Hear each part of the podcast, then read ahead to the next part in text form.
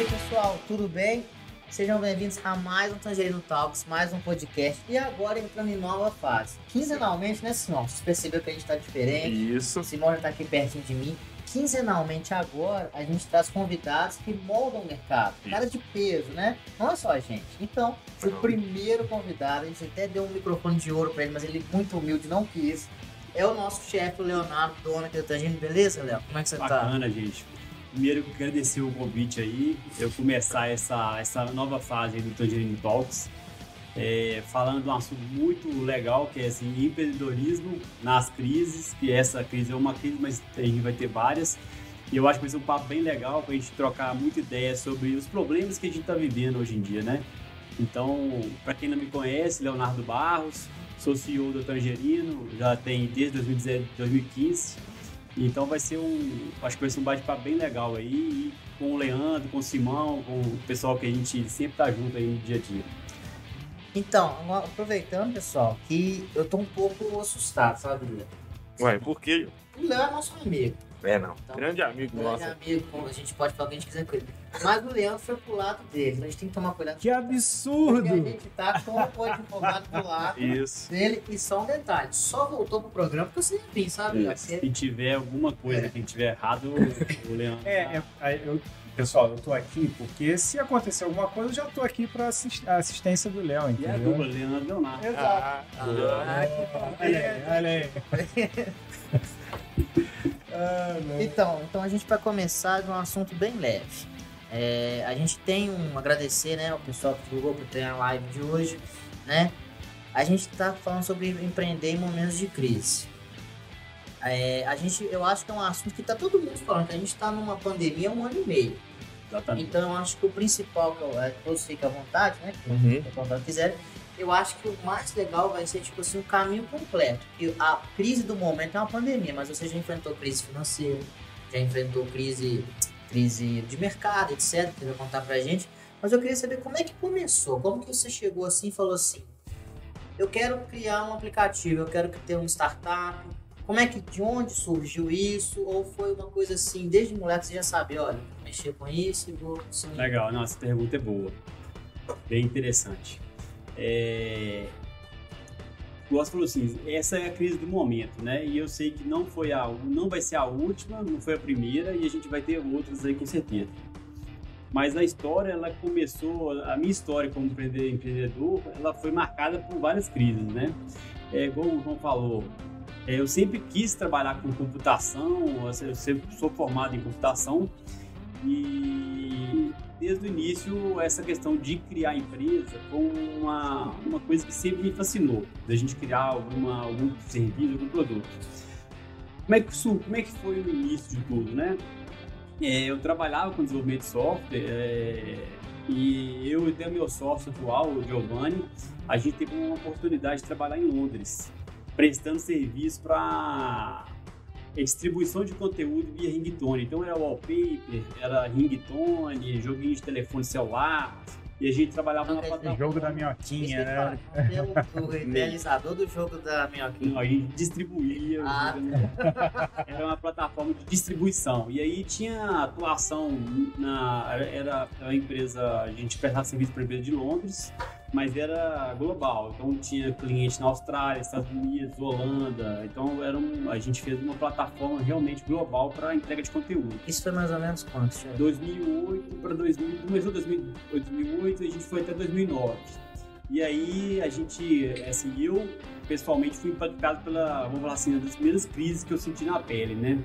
Que foi nos Estados Unidos, teve a crise imobiliária. E aí o mercado, o mercado europeu, mundial na Global. verdade, ele foi totalmente afetado. E o mercado que a gente atuava sofreu uma crise violenta. É, os imigrantes lá na Europa já não tinha tanto espaço, a gente começou a ter que é, E vocês atendiam daqui, né? atender daqui e de lá. Então a gente ficava, a gente ficava um tempo lá, voltava Aí, para cá. Mas é, a questão do imigrante também já não ficou tão fácil de, de ficar indo lá toda hora. Eu tenho que, que- agora, só um parênteses, que dó que foi em dois- nessa época que o dólar tava baixa, né? É, mas a Libra era, a Libra era boa, era, tava nos 6 reais a Libra. Sempre foi boa, né? É, a Libra Libra. sempre foi alta, né? Foi alta. É a Libra hoje. É, hoje É, o- não. eu não sei nem te falar onde é que ela tá, não, mas é. Exatamente. Então, e aí o que aconteceu? O mercado brasileiro, em 2009, o PAC, Programa de Acelerado de Crescimento, o mercado de construção civil estava bombando, né? E nessa época, aí, meu sócio falou assim: ó, esse, esse nicho não tá dando muito certo, a gente perdeu é, essa empresa, a prestação de serviço e também até não só o mercado, assim, a gente às vezes, foca que o mercado tá ruim, mas às vezes até o seu negócio, ele, ele também enfrenta crise. A gente entregava ringtone wallpaper, é, joguinho e depois veio o que nessa época? Os smartphones. O Android. Então aí quem entregava isso era a própria loja. Apple Store, é, Play Store. Google Store, Play Store. Então assim, foi o mercado e também o negócio também que mudou todo. Isso. Então, aí a gente foi e focou depois na construção civil. Aí fizemos uma construção pesada, né? Que tava assim, bombando na época. Criando, começando a criar produto para isso. Então a gente criou um software de gestão de obra, gestão de equipamento, planejamento de obra. Então as obras que foram feitas do Mineirão foi só com software nosso. É, rodovia, é, ferrovia, porto. A gente fez um produto mesmo de gestão de construção pesada. E aí veio com a outra crise, né? Que aí com a Lava Jato, toda essa crise de política, né? Que interferiu no, no Licitações, né? licitações e tal, parou o mercado. No que parou o mercado, a crise para a gente também tinha um produto que era um produto caro para esse nicho de negócio que também quebrou. Então veio uma, uma outra vez a gente teve que reposicionar e se reinventar. Então, assim, é aquele constante reinventar, uma resiliência para não deixar você se abater, para achar outro caminho. Então, a gente falou assim, pô, esse, essa questão também é, é um problema que o mercado também já está comprando. E aí moldou o pensamento meu muito para o tangerino até. Sim. Porque esses, todos esses produtos que eu te falei, a gente tinha um cliente que a gente era dependente. A gente tinha um grande cliente. Modelo de dois, três negócio. clientes, o modelo de negócio era esse. E na época eu falei assim, não, eu quero ter um produto que eu tenha milhares de clientes escalável. Então, na época eu comecei a criar, acho que foi mais ou menos em 2013, eu comecei a, a tentar criar produtos que tivessem essa característica. Então, eu criei um de delivery, criei um de pagamento digital, é, que transforma, é chamado de pago, criei um, um de monitoramento veicular. E aí a gente teve a ideia de criar o Tangerino, que inicialmente a gente viu assim, ó, o mercado de gestão de ponto, gestão de, gestão de trabalho, ele ficou assim durante muito tempo sem evolução nenhuma. Parado no é- tempo, né? era o sistema de controle de ponto que o pessoal usa em alguns lugares até hoje. É um sistema que foi inventado no século passado, que é um sistema de controle. Então, assim, como é que vai trazer uma gestão? E a gente viu que tinha um mercado muito grande para isso, que era o mercado de pequena, média empresa, assim, que a gente conseguiu alavancar muito. Então, o meu modelo de empreendedorismo acabou sendo moldado por várias crises e como que isso interferia na gente. A gente bolava todo um plano de crescimento para um setor e ele quebrava.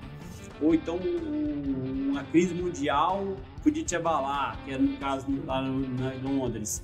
E agora tem essa ou- outra crise, mas a crise também ela é feita de muita oportunidade, né? Então, assim, você tá atento a isso, eu acho que é um trabalho, quase que um dever do, do empreendedor estar vendo Acompanhar. Acompanhar, Acompanhar. o mercado. porque você tem que se antever, você tem que se preparar para isso. não passa, Tem- passa é.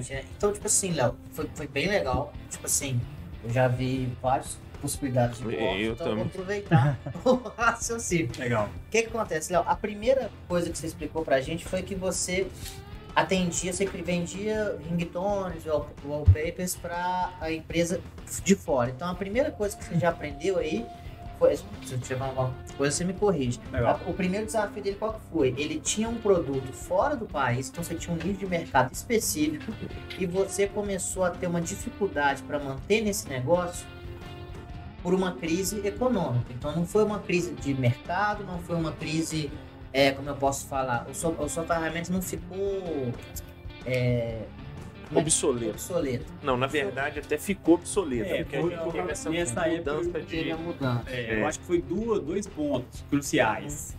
O ponto que engatilhou tudo foi a crise do A crise- imobiliária então, a crise americana. ela já deu uma desestabilizada muito grande nos investimentos que a gente tinha para poder continuar desenvolvendo. E também o modelo de negócio, de entrega de Isso. conteúdo, também foi muito impactado, porque É, o gente- hardware começou a ter o Android, começou a ter a Apple, e aí é, as lojas virtuais de aplicativo, e aí substituiu essas entregas, porque antigamente a gente mandava, você tinha assinatura de modelo de negócio, era você, você mandava um SMS Isso. número, e aí você assinava e aí você podia baixar tantos wallpapers, tantos ringtones, tantos joguinhos por semana. Isso e é- aí a gente cobrava E semanalmente. você vê, né, que teve assim, uma mudança tão grande nesse mercado que eu lembro muito bem assim que Você dois, mandava amor pra 1900? É, não, a gente, tanto é que a gente fazia, não, isso não, mas assim, a gente fazia contrato de SMS. O pacote que tinha da- das operadoras era voltado para SMS, Exatamente. SMS limitado. É, Aí quando a gente foi para 2011, 12, 13, aí começou a existir pacotes de dados, de internet, tudo, celulares, Exatamente. com muito mais facilidade para você acessar a internet, consumir conteúdo, né? Então foram esses dois pontos que, que interferiram aí. E aí, nesse momento, o que, que você percebeu? Então, você teve uma, um, um problema, entre aspas, com, o mercado, com a crise, né? Com, a, com a, a realidade financeira e também sua ferramenta ficou obsoleta. Feito isso, Leonardo Barros resolveu migrar para um novo nicho de mercado. Ele Que a gente identificou que estava assim, em super em, Em alta. extensão, né? Nessa Que era época- construção pesada no Brasil, esse- que era Muito demanda. Copa do Mundo, Isso que eu ia Olimpíada, todo, todo. Rodovia, o PAC estava Isso. É, muito forte. Eu, a, a minha, a, eu, eu, minha vida profissional, que eu fui mais feliz, assim, passei quase 10 anos, foi na construção civil e nessa época realmente era um boom. Era, era, era assim, tem, porque uma obra, vocês entenderem, pessoal, quando você vem uma obra de Copa do Mundo, você não faz um estádio. Você faz faz um estádio, você faz o metrô, você faz a ponte, você faz o viaduto, você faz até o aeroporto. Então aquilo tudo então estava em alta.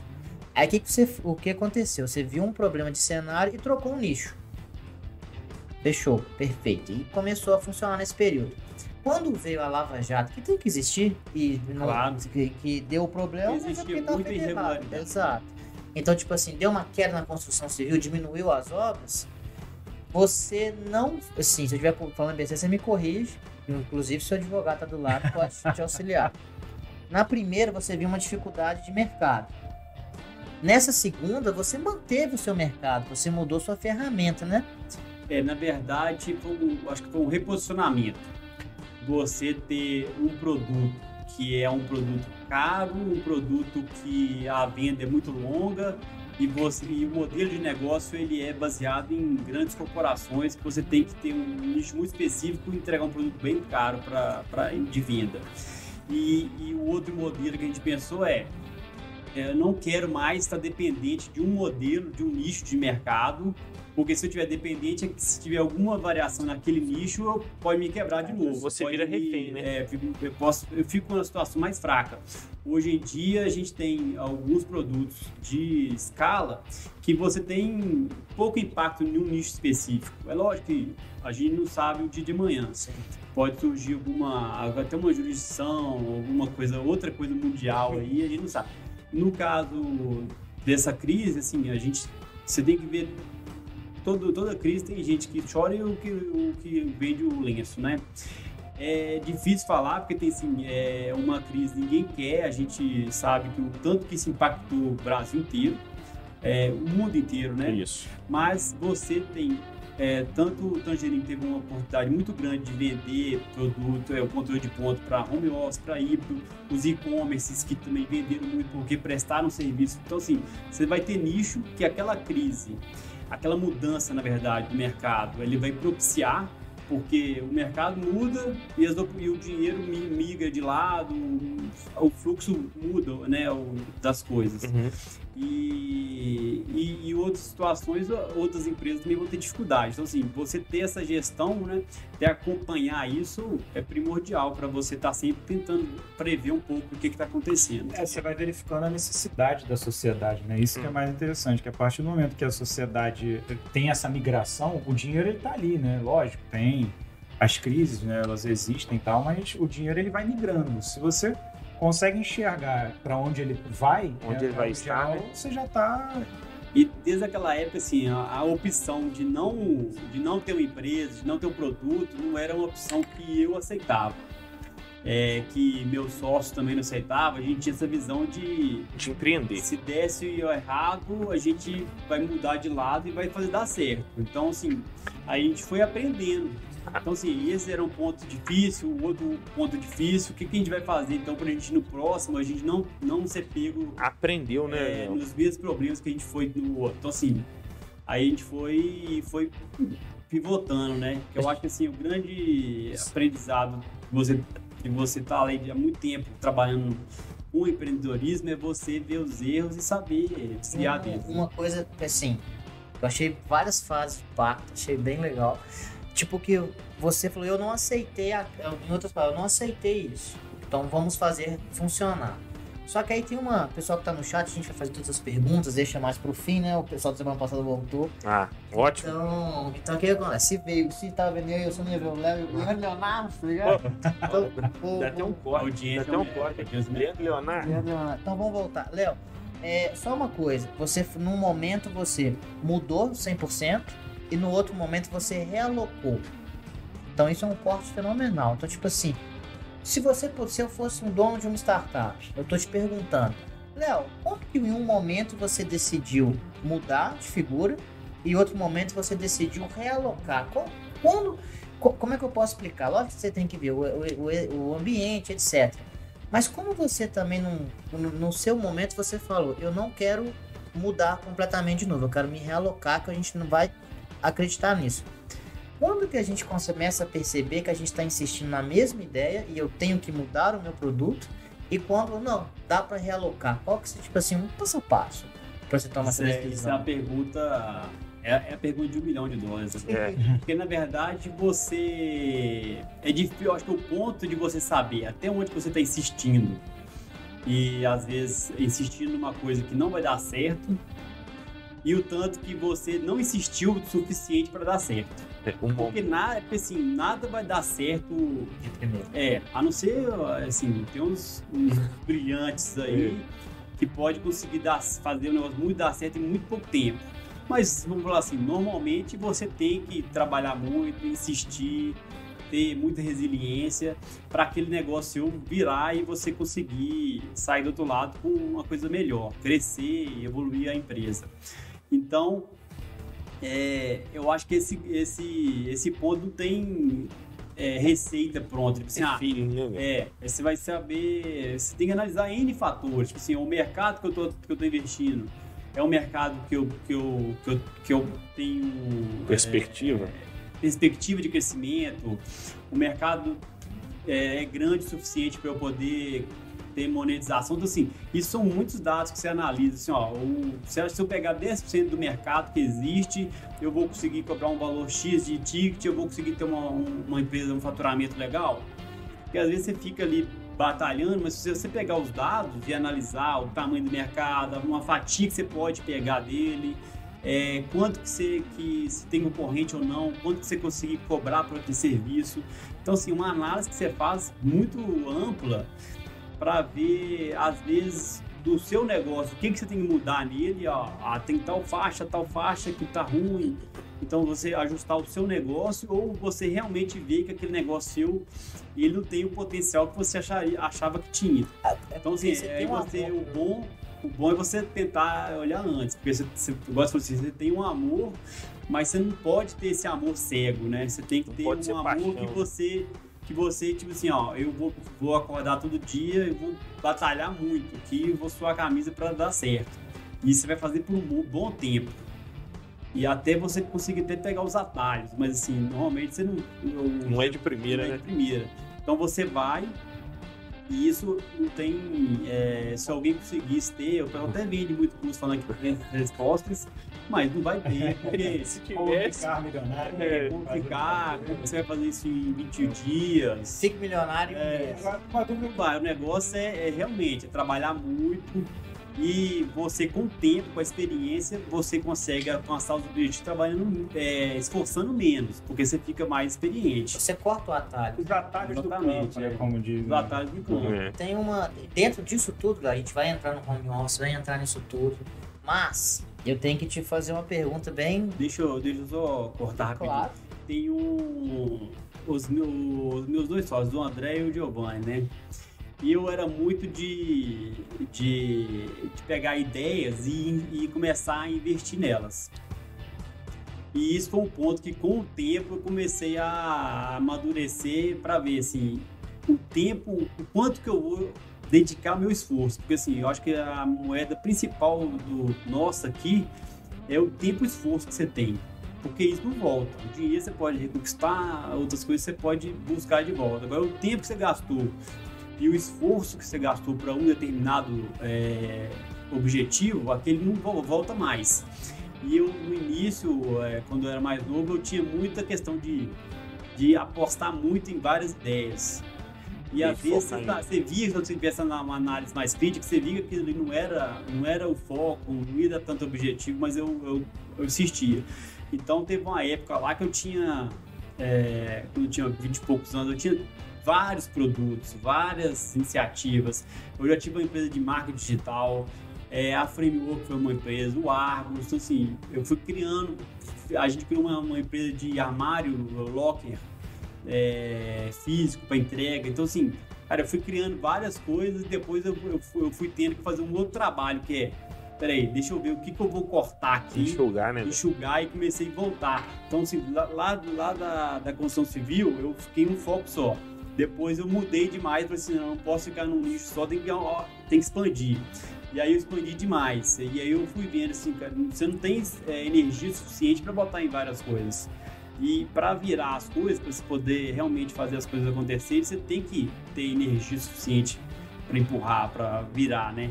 Então eu comecei também a ter essa maturidade. Falar assim, às vezes você tem uma oportunidade boa, porque hoje surge muita oportunidade, você tem muita possibilidade de fazer coisas novas, mas você tem que abrir mão de, de alguma coisa, né? Então, assim, hoje eu, acho que eu, uma das coisas que eu aprendi muito é o que, que eu vou dedicar meu esforço e meu tempo. Porque essas são as, as moedas que eu tenho X e eu não consigo gastar mais que eu tenho. Então, assim, depois que eu gastei, eu não volto mais. Então, acho que esse é um grande é. aprendizado que o tempo me deu. Eu acho que até dentro disso que o Léo falou, o que fica de lição mesmo é a questão de sempre estar estudando, né? Antes de você tomar uma, tomar uma atitude ou gastar as fichas que tem aí com energia, esforço e tudo mais, é estudar muito a questão que você quer investir, que você quer empreender, para tentar maximizar, maximizar seus acertos e minimizar o tempo perdido, né? Exatamente. É, essa, Pode falar. É, só, essa é até uma dúvida que eu, que eu fiquei, assim, pelo seguinte, quando você saiu do, da questão dos celulares, né, da minhoquinha lá, do, do wallpaper, não sei o quê, você tinha, óbvio, você tem o, a, a sua expertise em produção de, de programas, de TI e tal. Mas quando você foi para a obra, você você teve um descompasso muito grande de tema, né? Total. Do, da obra para o Tangerino, você ainda tem essa questão de gestão, de RH e tal. Uma certa, uma certa conexão ali. Como é que você fez essa migração, assim? Como é que foi o estudo para você chegar, para você entrar nesse... nesse Vou te falar que, na verdade, esse, esse da construção civil foi meio que... Era, na época, era o que, era o que tendência. Tava tendência. E eu falei assim, ó, tem que ir, tem que cair para dentro. E foi uma oportunidade também. Então, eu não sabia nada de construção civil, construção pesada. Mas eu também fui, sempre fui de aprender rápido as coisas. Uhum. Então, assim, eu lembro que eu fui pra obra, fui para fui pro campo mesmo, conversava com muito engenheiro. Então, assim, eu fui tentar absorver o conhecimento mais rápido possível. E eu acho que foi, foi a gente dar certo também. O meu sócio também aprendia muito rápido, assim mas é, é uma situação que era um dificultador. Uhum. Se você já consegue é, entrar num nicho e você já tem um know-how, você já tem uma expertise, é, é, acho que aliaria muito melhor, né? Então, assim, foi uma, foi uma ação que a gente fez pelo momento, pela oportunidade, mas se fosse analisar pela minha expertise, não seria a primeira opção, com certeza. Depois de, de toda essa vivência, né, Léo? É, na época Valeu. Era aquilo e aquilo lá. Ah, você viu a oportunidade que foi, né? E se viu, né? E se viu que você chegar no momento que tá hoje. Quando você tá com 20 e poucos anos, você não tá. Você vira noite ali estudando, é. trabalhando. 39. 39, garotão. Mas aqui, mas na época. A gente podia ter feito uma enquete com isso, né? Eu, A idade do Léo é. É. Mas, É, parece que tem menos, né? Tem Parece, 39. né? Você já- Mas bom. eu que tenho os Não é muito menos, não. É. Tá tudo bem. Mas assim, mas o Léo, mas na- o Leandro, você tava no Rio, a gente tá sempre aqui, né? É, não. Gente- Construção civil na época bombava, mas de uma forma que você não tinha ideia. Então eu até comentei isso com o Léo ontem. Falei, Léo, na época a gente trabalhava na construção civil, contratava-se engenheiro com um piso salarial. Não era hoje, igual Tava você chama ele assim. pra ser técnico. O piso era 7 mil na época. Tava com muita grana no setor, muita É. grana mesmo. Como é que funcionava? Um grande consórcio ganhava a obra junto ao governo. Aí esse consórcio ele não conseguia entregar a obra completa, então ele terceirizava todas as partes.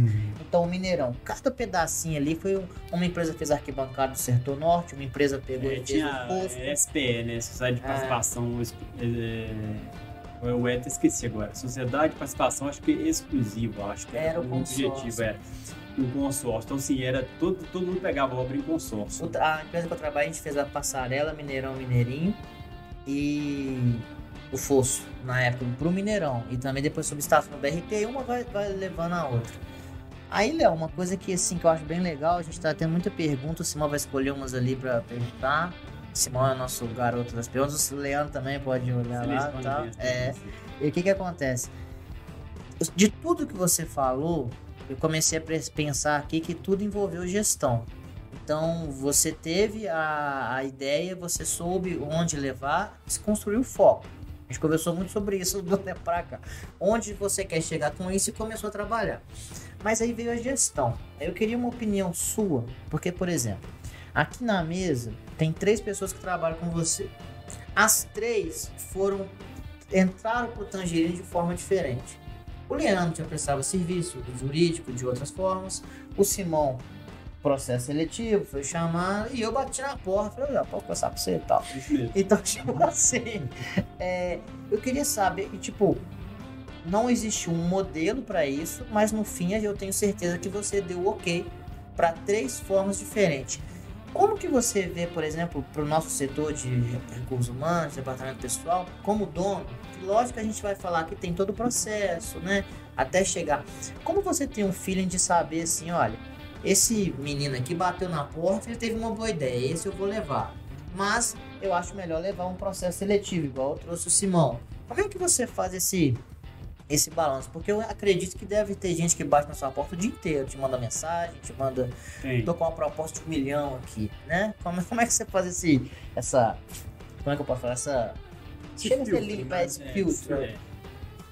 Bom, é, tem, de viu duas abordagens aí. Uma é o pessoal tendo ideias e outra coisa é a gente trazer para o time, né? É, hoje eu sou muito adepto de a gente fazer um processo de seleção assim bem criterioso, pegando perfil, pegando porque você consegue mapear e tentar acertar o máximo naquela contratação. É, dois pontos aqui. É você ter agilidade na contratação. Então, assim, eu vejo que tem muito processo, processo que é muito burocrático e, assim, você acaba é, demorando para trazer, assim, o- tem vezes que você está num ritmo tão grande que você precisa trazer as pessoas para o processo acabou e aquela demanda já baixou, né? Você não precisa do cara mais. Que ter de dois, três. É. cara. É, isso, é, É. Você sabe de um, mas precisa de dois, três, quatro. E também tem a chance de você perder o talento, né? De tão moroso que é o. Mas eu acho que você tem que casar um pouco, da, é, um pouco não, 100% da cultura é, da empresa. É, no início eu participava ativamente de, de todas as contratações, eu queria conversar, entender, ver se a pessoa tinha realmente um fit, né? O, o Simão foi um desses Foi. aí que eu conversei. É, grande maioria eu, eu gosto de conversar, porque eu quero ver se o cara tem um ponto que eu acredito muito. Primeiro, o cara tem que ser resiliente e ele tem que e acreditar no nosso, no nosso sonho, né? Acreditar no que a gente está buscando. E, e essa questão toda gest, da gestão do time, é, de você até conseguir montar um time que vai superar crises, é você ter um time que acredita também no que você está fazendo, no objetivo fin- final, que eles vão comprar aquele sonho seu, comprar a briga. E isso aí, se você tem um time que realmente compra, eu vejo que, que a gente tem um time é, que veste a camisa mesmo, que tipo assim, que a- a- acredita no que, que a gente quer buscar lá na frente, isso traz uma, uma união, uma força muito grande. Assim, eu sozinho, eu vou alcançar um, um, um patamar. Agora, se eu tenho um, um, time todo, um esquadrão todo aqui, querendo alcançar um objetivo maior, cara, eu tenho certeza que a gente vai muito mais longe. A gente vai, então, assim, hoje é, é o pessoal que está no CS sabe muito mais CS que eu. O pessoal jurídico sabe muito mais de, de, de, de o pessoal do meu CTO sabe muito mais de tecnologia do que eu. Então, assim, é trazer gente que tem um perfil que quer buscar o nosso crescimento, a nossa vitória no final lá e que e, e pessoa boa de serviço. Né? E também hoje a gente está tá treinando muito também, trazendo pessoas para formar, então, assim, é trazer a pessoa naquele perfil certo. Olha, mandar um abraço pro Giovanni, que é nosso, nosso tá assistindo, mandou um, abraço pra você, ele é nosso, nosso principal. nosso principal tele, é, Ele participa dentro o Giovanni é meu sócio, é tipo um irmão e a gente, a gente e sócio assim, é, é, é igual, é pior que casamento. É. Porque casamento, você ainda, agora sociedade de, de empresa, você fica o dia inteiro com ele. E eu, a gente no início, a gente morava junto em Londres, São Paulo quebrava lá.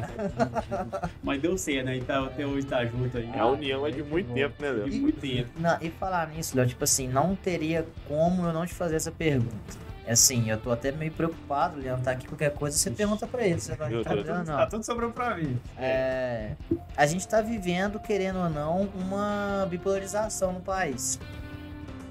E chegou um momento que não tem como eu não te fazer essa pergunta mais. Ah, meu pai. O que, que vai rolar? Vai, João. A gente vai ter o investimentos para Cop Startup desse ano? Como é que vai ser? Por que, você está perguntando? Pegadinha do malandro. E esse ano, se tiver Copa Startup, vai ser, eu acho que vai ser no FIFA, né? É. é verdade. É. Então, por que, que eu tô te perguntando Mas eu acho até melhor ser no FIFA, porque evita machucar, né? Exato. Eu não queria chegar nesse... nesse esse era o principal. Evita a gente treinar lá e mas assim, Léo, é quando você falou sobre montar um time, eu, eu vejo essa. A gente veio da gestão de pessoas, já trabalhei em muitas empresas eu vejo que aqui tem uma forma, o Simão, a gente dá muito direto com o Simão, falando que a gente tem aquela cabeça, a gente quer ganhar, então a gente vai ter o Tangino ganhando, todo mundo ganha. E você é nosso capitão, então sou eu que levanta a taça, mas eu não, todo mundo tá junto. A Copa Startup, que a gente não sabe, é um campeonato que tinha de startups que a gente jogava futebol junto. Isso. E aí, Léo, uma coisa que a gente teve até uns programas anteriores, a gente falou sobre assédio fora do trabalho, se acontece fora do trabalho e tal. A gente teve uma relação muito leve de todos os funcionários, inclusive com sócios. Então a gente tinha lá no nosso time o gerente, o estagiário, o consultor, o advogado. É, todo mundo. Todo mundo. E aí, Léo, como que você consegue, assim, uma opinião sua? A gente vai entrar na parte do, do Ocidente, mas assim, como que essa gestão leve fortalece a equipe? Sua visão sobre isso? Porque eu vejo que esses momentos eles trazem muito mais para o Tangerino. Quando eu falo Cop Startup, tem também os happy hours, tem os eventos que a gente que a gente faz, traz muito mais engajamento do que o próprio treinamento de melhoria. Como é que você vê isso assim, na gestão, na prática assim, do dia a dia? Não, legal. Eu tenho uma gestão muito próxima, né, do, da equipe toda. Então, assim, eu estou presente, eu, eu vou nos happy hours, eu converso, eu tento, eu, dentro do possível. Você acaba criando como se fosse uma grande família ali, né? Você tá ali todo dia. Então, assim, eu estou numa gestão de muita proximidade. Isso tem seus benefícios. Então, assim, a gente fica muito amigo mesmo, a gente fica muito próximo. É, isso eu vejo que é um fator muito é, legal do Tangerino. A gente cria realmente um ambiente legal, tem muita transparência. Então, assim, é, desde o estagiário, eu converso com ele, ele me, me, me, dá, ele me dá as suas visões, isso pode ser importante, isso pode ser não, isso é importante para mim. É, o pessoal do CS, do marketing, então assim, a gente tem uma, uma relação muito flat, muito direta aqui, é, uma né? comunicação horizontal, comunicação né? Comunicação super horizontal, então, assim, eu tento estar tá muito próximo de todo mundo, estar tá disponível, porque eu acho que uma função minha aqui é tentar tirar os problemas da frente das equipes. Então, assim, é estar tá ali vendo o problema, tentando ajudar todo mundo, o pessoal e, pra, e avançar. Isso eu vejo assim, 99% é, de benefício. Tem aquele 1% que, que assim, às vezes não dá certo e você é, é, você já tem uma relação de amizade mesmo com as pessoas, né? Então, assim, eu acho que você tem que ter essa proximidade toda. Eu, eu sou desse jeito, não vou mudar meu jeito. Eu vejo que outros empresários já têm uma, uma, uma postura de mais distanciamento, Conservadora, né? é, de, de manter distância, é o jeito das- da, pessoa também. Eu sou um cara de estar ali no meio do pessoal. Você vê que assim, nossa área de RH, eu fico no meio do pessoal, o pessoal, o gerente, todo mundo fica junto. Então, assim, é de compartilhar mesmo. E, e às vezes, assim, dificulta porque você cria realmente uma relação de muita amizade, né? Então, assim, às vezes você- você não tá dando É. certo no trabalho em si. Então, assim, é, saber diferenciar, né? Mas assim, eu vejo que os prós, eles, eles, superam, superam os contras. muito os contras de você ter uma relação mais fria, mais distante da- da- das pessoas. Eu acho também que até quando você tem essa convivência fora e tem essa convivência mais leve, você também começa a perceber qualidades e defeitos que você não veria ali dentro no, no escritório. Por exemplo, a gente aqui, o Tangerines, é um monte de mesa. Isso. Então, tipo assim, você nessa convivência, você vê, pô, mas ele não parecia ser estourado assim. Pô, ele não parecia ser dessa forma. Então também serve como um momento de avaliação, né? E serve também para as pessoas terem confiança para falar realmente o que está acontecendo. Porque se você cria um- uma barreira, é, às vezes está algum problema lá na ponta, lá no CS, com atendimento, e a pessoa ela não vai ter a liberdade para chegar para você e te falar claramente o que está acontecendo. Então eu vejo hoje que o pessoal tem muita liberdade. Para se tem uma coisa Sim. dando certo, eles falam, se tem uma coisa dando errado, eles falam também. E isso acaba é, melhorando, né? Uma coisa que eu, que eu acho legal nessa gestão, a- todo pessoa me conhece, demagogia não é meu forte. Então, tipo assim, existem pontos positivos e negativos.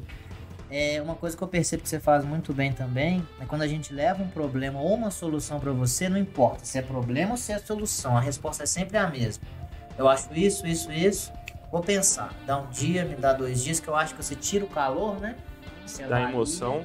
e faz isso. E falando em liberdade, nos pontos positivos, você quer comentar alguma coisa sobre Gostar- liberdade? Gostaria, gostaria. Com- Eu acho que isso que o João, que o Léo levantou até aí, então é muito importante. Que nem meu processo seletivo quando eu entrei no Tangerino era oito pessoas, seis pessoas, se eu não me lembro. E ele participou, participou diretamente, conversou comigo e tudo mais. Hoje a gente tem uma equipe muito maior, né? Mas mesmo quando as pessoas entram, o Léo ainda sempre chega na pessoa, conversa com a pessoa. Então as pessoas ficam muito impressionadas com isso. Fala assim, "Nó, que legal, né? Eu tenho essa liberdade e realmente fortalece esse vínculo, né? Que ele falou, esse vínculo de ter confiança, de poder abrir o jogo. Eu acho que realmente traz mais benefício do que malefício. E a sinceridade também é um bom feedback. No último programa a gente falou de feedback, que tá ficando pro passado, que hoje é o fit forward, né? O que a gente vai fazer para resolver pra frente? O que já passou, já passou.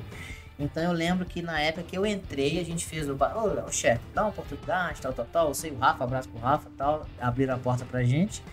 É, eu, tinha um eu tinha três meses de teste. Aí eu fiquei pensando, gente, mas por que, que três meses? Não era experiência, né? Era pra ver o produto da universidade e tal.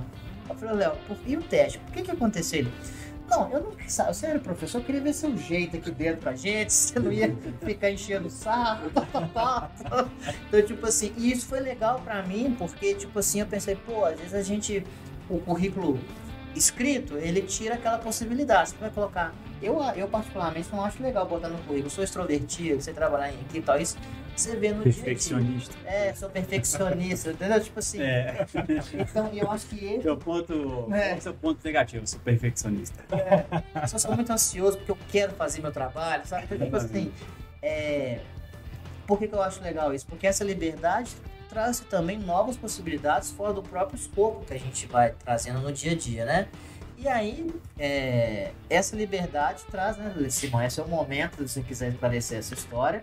E nesses Hoje é o programa hoje é você Não, mas é- botar uma pedra nesse assunto. É, eu queria saber assim, eu queria saber primeiro, Léo.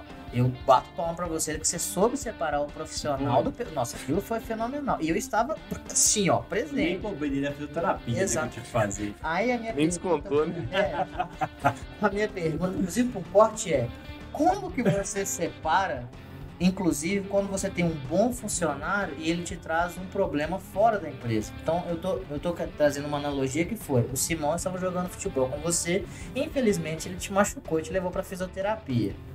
Como que ele era um bom funcionário, ele não foi demitido. Mas isso, 99% das outras empresas, Golden Boy não estaria mais aqui, entendeu? Então, tipo assim, isso também faz parte dessa, desse, dos pontos positivos desse tipo de gestão. E Ó, Você vamos esclarecer aqui primeiro, né? Eles É. jogando bola, o Simão tava lá, o zagueirão, ele fez o trabalho que tinha que fazer. Chegar junto e não deixar passar.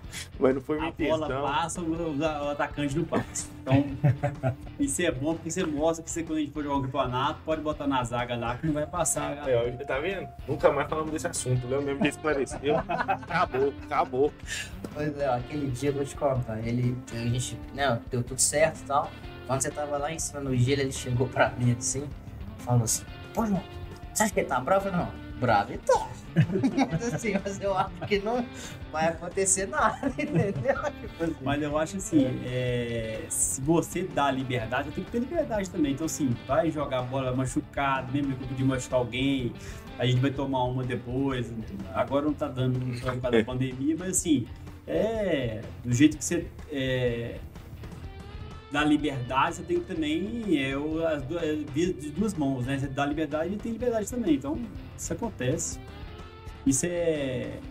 Faz parte do jogo, vida, né? né? Faz parte do jogo, É. exatamente. E, graças a Deus. Isso eu mostra a dedicação dele em, em fazer o É, trabalho fazer o dele, trabalho feito, Isso que é importante, entendeu? E assim, é, a gente vai entrar agora, antes da gente entrar na parte da terceira crise que você enfrentou, né? Que teve de mercado, teve de nicho, teve de também de crise econômica. O Leandro vai fazer uma pergunta do chat pra você, mandar um abraço pra quem mandou a pergunta. É, né? eu tava esperando essa oportunidade, porque já tem um bocado de pergunta aqui. Tatiana, Vitória, Matheus, Ana. É, mas aí são perguntas mais voltadas para o futuro. Você quer deixar para agora ou quer- já quer fazer direto? Bom, vou falar do Matheus, então, que é fala de um momento atual. É, o Matheus Alves ele falou o seguinte: Léo, na sua opinião, qual é, qual é o maior desafio para empreender no Brasil? O que, que você entende? Assim? O maior desafio para empreender. Além do nosso cenário insano, né? De, É, o, Brasil, o cara que já empreende no Brasil já é um guerreiro, É, já, já. de... Custo Brasil, né? É o custo, a desorganização, a infraestrutura, então, assim, Burocracia. a burocracia, todos são impedimentos, né? Hoje em dia, um dos pontos importantes é até você ter pessoal mesmo, né? É achar pessoas que vão, que vão compor seu time. A, tá numa falta de mão de obra assim, muito grande, né? De, de mão de obra qualificada para você hoje disputar uma, uma, uma empresa de fora. Então, assim, exemplo. Hoje você vai disputar é, desenvolvedores. Hoje você não disputa mais com desenvolvedores só daqui de BH. É. Você disputa com pessoas de, de outros países. Então, assim, a gente. Eu já teve funcionário nosso indo para Portugal, indo para Irlanda.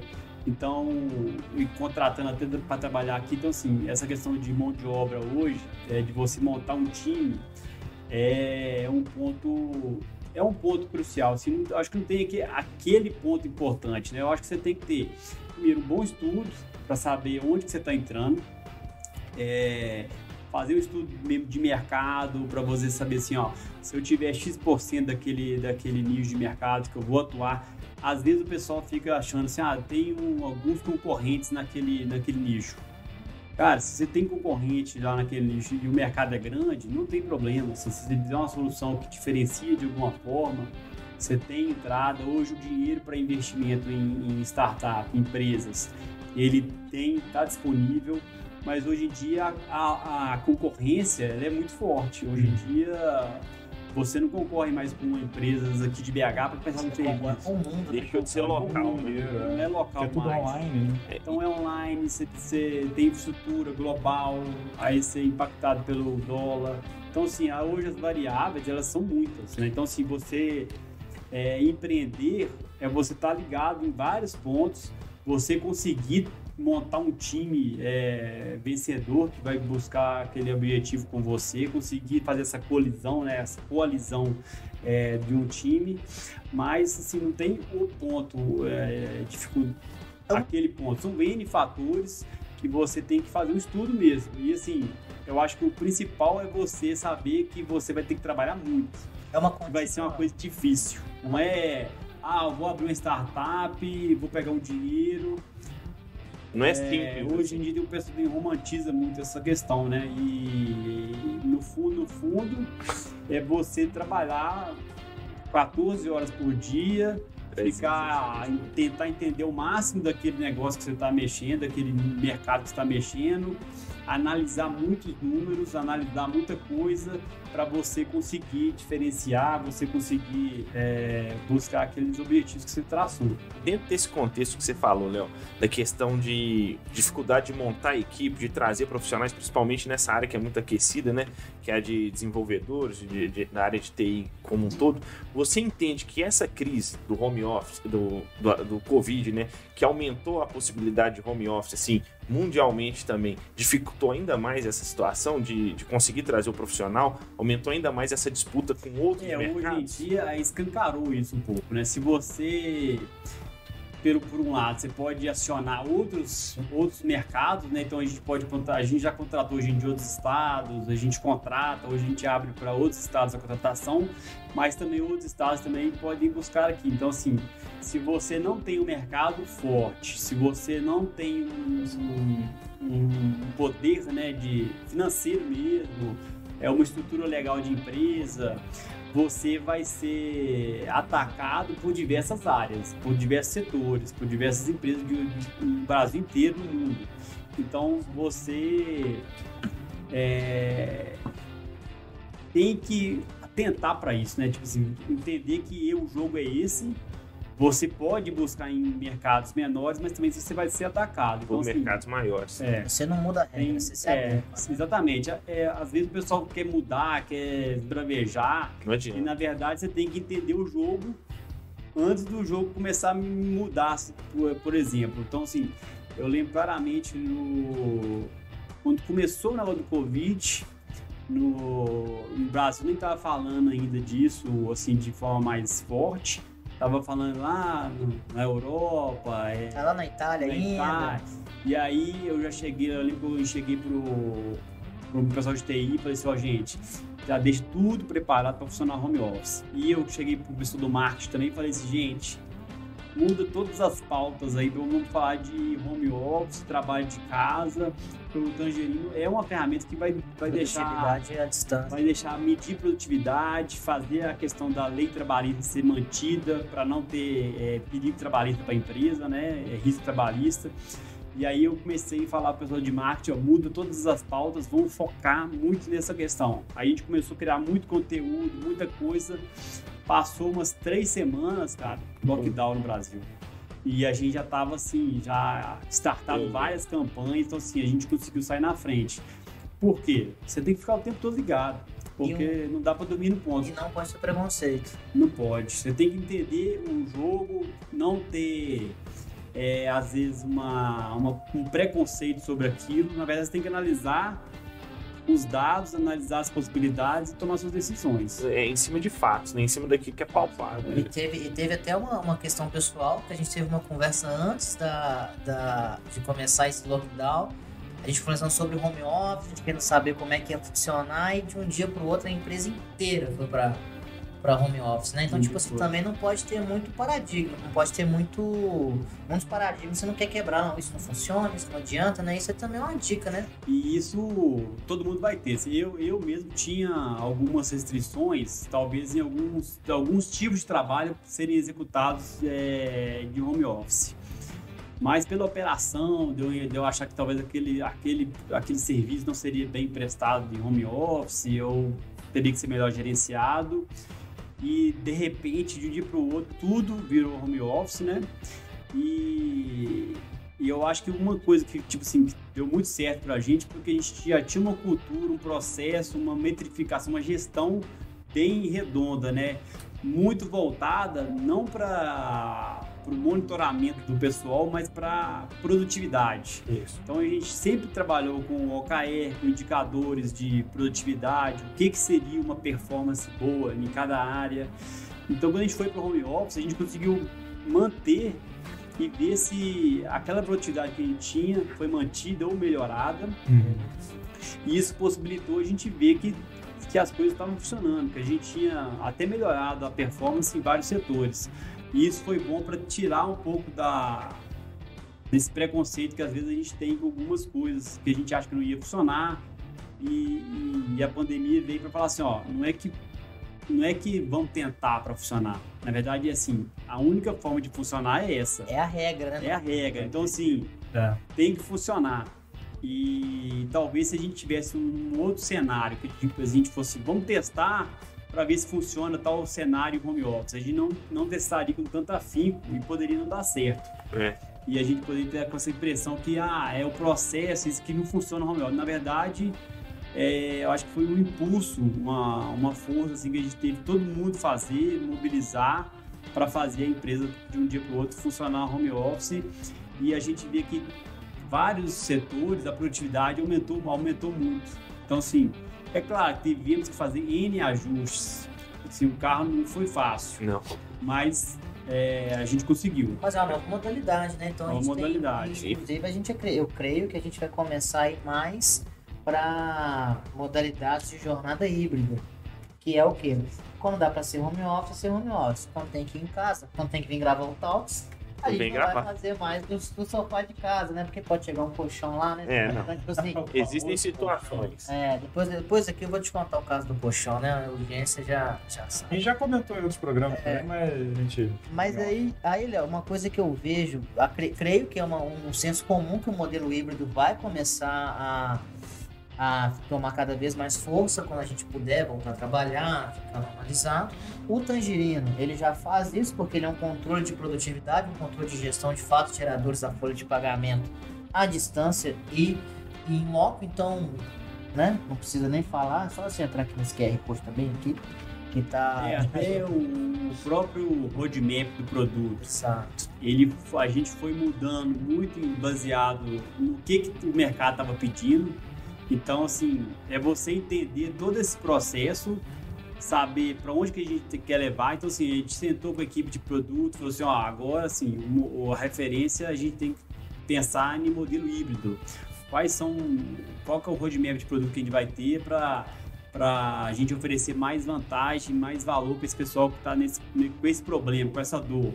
Então a gente fez assinatura de folha eletrônica, é, o reconhecimento facial, localização. Então a gente foi mudando, fazendo várias coisas para melhorar a comunicação, para focar nessa dor que a gente estava latente, né? Que está latente até hoje. Então é você entender, mudar rápido, ser ágil, Adaptabilidade. adaptar rápido, porque as oportunidades elas vão surgindo e você tem um time para pegar aquela oportunidade. Então, assim, é oportunidade e ser rápido. Ah. Você vai ter, você vai ter, competi- você vai ter vantagem competitiva, né? Alguém que foi entrado aqui um ano vai- pode até fazer alguma coisa, mas assim, Você já tá na o- frente. já já. tá na É, frente. Então, já é assim, você, você sempre tá, tenta, essa- tentar estar na frente. Né? E uma adap- adaptabilidade que eu achei bem legal e bem assim, foi que vocês com a gente começou a bater pontos também pelo QR Code. porque Você não podia ir lá e colocar o dedo, que você podia ficar dodói, né? Você pode pegar É, o Covid. Então houve adaptabilidade que trouxe a pandemia, a crise te trouxe uma necessidade, trouxe um QR Code, né? Que o cara consegue É, lá. o, até o próprio facial hoje, você chega só com a sua face, ele já registra o seu ponto sem, Isso. sem encostar em nada. E aí você tem um grande desafio que é. O Léo é um cara criativo. Eu e o Simão aqui, de vez em quando, a gente começa a ter umas ideias pro talk. Vamos fazer, vamos fazer, né? E aí a gente sempre chega aonde? No Leandro. Aí eu queria saber que o Leandro vê a possibilidade legal. Se pode fazer, se não pode. Como que é até um... Antes a gente entrar nas perguntas, que tem muita, viu, chefe? A gente vai atrás. É, eu, eu tinha Calma que você tem uma pergunta pra você. Leandro, como é que funciona assim, por exemplo? Eu e o Simão, a gente tem ideia pro programa, para alguns processos bacanas. O Léo e a equipe dele, todo mundo tem adapta, é, adaptabilidades para a ferramenta. Só que existem é, leis, por exemplo, que são muito antigas. Então, como que você... Ó, vamos fazer uma assinatura digital. Como que você consegue fazer? Pode fazer assinatura digital porque ela é legal. Ou o QR Code pode ser utilizado para fazer esse tipo de ferramenta. Como que essa gestão do Léo, Leandro Leonardo para ir para frente? É, Essa é pra mim? É para duplo. Pra dupla. Assim, eu e o Léo, a gente, a gente é muito dinâmico também, né? Eu, eu- a gente tem a cabeça muito voltada pra não burocracia. É Lógico, né? Que eu, eu, eu- eu sou mais burocrático do que o Léo, porque meu papel é ser mais chato. Mas ele é chato mesmo, né, chefe? Eu É. sou. jogado, né? Eu sei que eu jogar sou, é né? É o bullying. não É porque ele vai tentando mostrar ali, mas o Leandro ele tem um, um ponto bem é, legal, porque assim, ele, ele vê as pontas que não pode mas assim, a gente quer chegar no objetivo. Então, assim, como que a gente vai chegar naquele objetivo? Sim. Entregando valor, legalidade. dentro da legalidade. E como que a gente vai buscar isso? Então, assim, a gente, na verdade, os não, a gente tem vários, né? A gente, se assim, a gente for pensar, ah, isso aqui ah, não pode, isso aqui não pode. Beleza, assim, a gente vai entregar um valor, a gente tem como que a gente pode entregar isso sendo legal. Então, assim, tem as formas, né? Que a gente. Ah, não, até isso aqui, então, pra gente ser, ser legal isso aqui, a gente tem que fazer tais, tais, tais processos. Então, assim, é como que a gente vai entregar um valor e dar uma segurança. Então, assim, a gente troca muita ideia de, É. assim, de entregar um valor, mas garantir toda uma retaguarda que para o nosso cliente é importante. É sabe? isso que eu ia falar. É. A nosso ramo também é muito importante essa questão da legalidade. Exato. É, essa parte, por exemplo, um, um exemplo prático que a gente teve foi a questão da assinatura eletrônica. Como é que a gente ia fazer, implementar assinatura eletrônica? É válido, não é válido, não sei o quê. E aí a gente sentou, conversou, fez um parecer, estudamos juntos, vimos e vimos que a assinatura eletrônica é possível. Você pode fazer no aplicativo, não tem problema nenhum, é legal. E, e a gente foi vendo o caminho. O que, que precisava fazer para ficar Exato, é. certo, né? como É, construir como a ferramenta para poder. Porque assim, é, é é é muito fácil falar não também. Né? Aí você fala, fala não para e uma- tenta achar uma solução junto. É, Então- Não dá para fazer dessa forma, mas se a gente conseguir pegar a localização, um, regi- um risco É, facial na hora, é, um IP que você pegou da pessoa na hora que ela fez o registro, assim.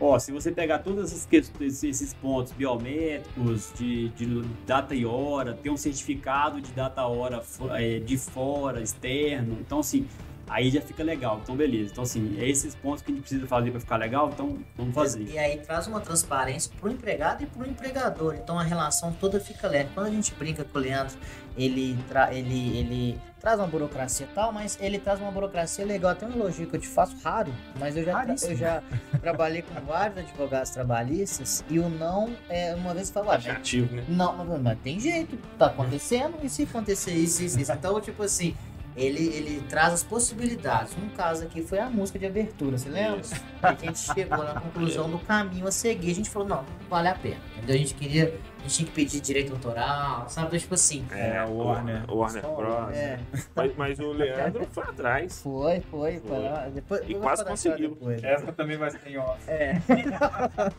Aí uma coisa é, que eu acho. Então a gente viu a adaptabilidade. Mas chegam alguns momentos, é, o, o Tangerina eu sei que ele atende fora do país. Então exige também essa legislação de fora, né? Uhum. Então, por exemplo, uma pergunta que eu sempre tive essa curiosidade. A ferramenta ela não pode ser diferente para todos os países, ela tem que ser a mesma para todos, ou não, para cada lugar tem a sua adaptabilidade e tal. ela tem a sua, a sua configuração. É, tipo, se você escolhe lá Portugal, ela tem coisas que não existem lá, então assim, é, algumas configurações são, não são exibidas, é, não é CNPJ, é NIF, então assim, várias coisas no software ele é adaptado para aquela realidade. Então assim, você tem uma espinha dorsal única, mas você tem algumas particularidades que são é, configuradas, né, para cada país. É, e também assim, não é você simplesmente pegar um produto e falar assim, ó, tá em todos os países. Na verdade, tem sempre um trabalho para a gente fazer que é ó, qual o processo naquele país, o que, que- o que, que tem de diferente, o que, que tem de característica que a gente tem que atender, como é que a gente entra no mercado. Então, assim, não é simplesmente abrir para todo o país. Assim, é uma coisa que você vai fazendo um a um, estrategicamente. É, e em complemento, assim, a questão da adaptabilidade não é só a adaptabilidade do empreendedor, né? Mas do produto também. Dentro do seu próprio produto, você conseguir inovar, conseguir trazer, é, fazer ele, não de um, de um camaleão que é transformar ele totalmente, mas assim, você conseguir mutar o, o seu produto para ele ser adaptado em várias frentes também. né? Aqui no Brasil mesmo, você já tem que ter uma adaptabilidade grande. exatamente, É, Aqui você tem uma exatamente. lei trabalhista, um, é, muito sindicato. É. Então o software ele tem que ter essa. Cada nicho de mercado tem uma convenção coletiva específica para é. fazer É, a marcação de jornada. Então é tipo É. 100 sistemas em um. Aí Cada tem estado integração tem com N folhas de é. pagamento.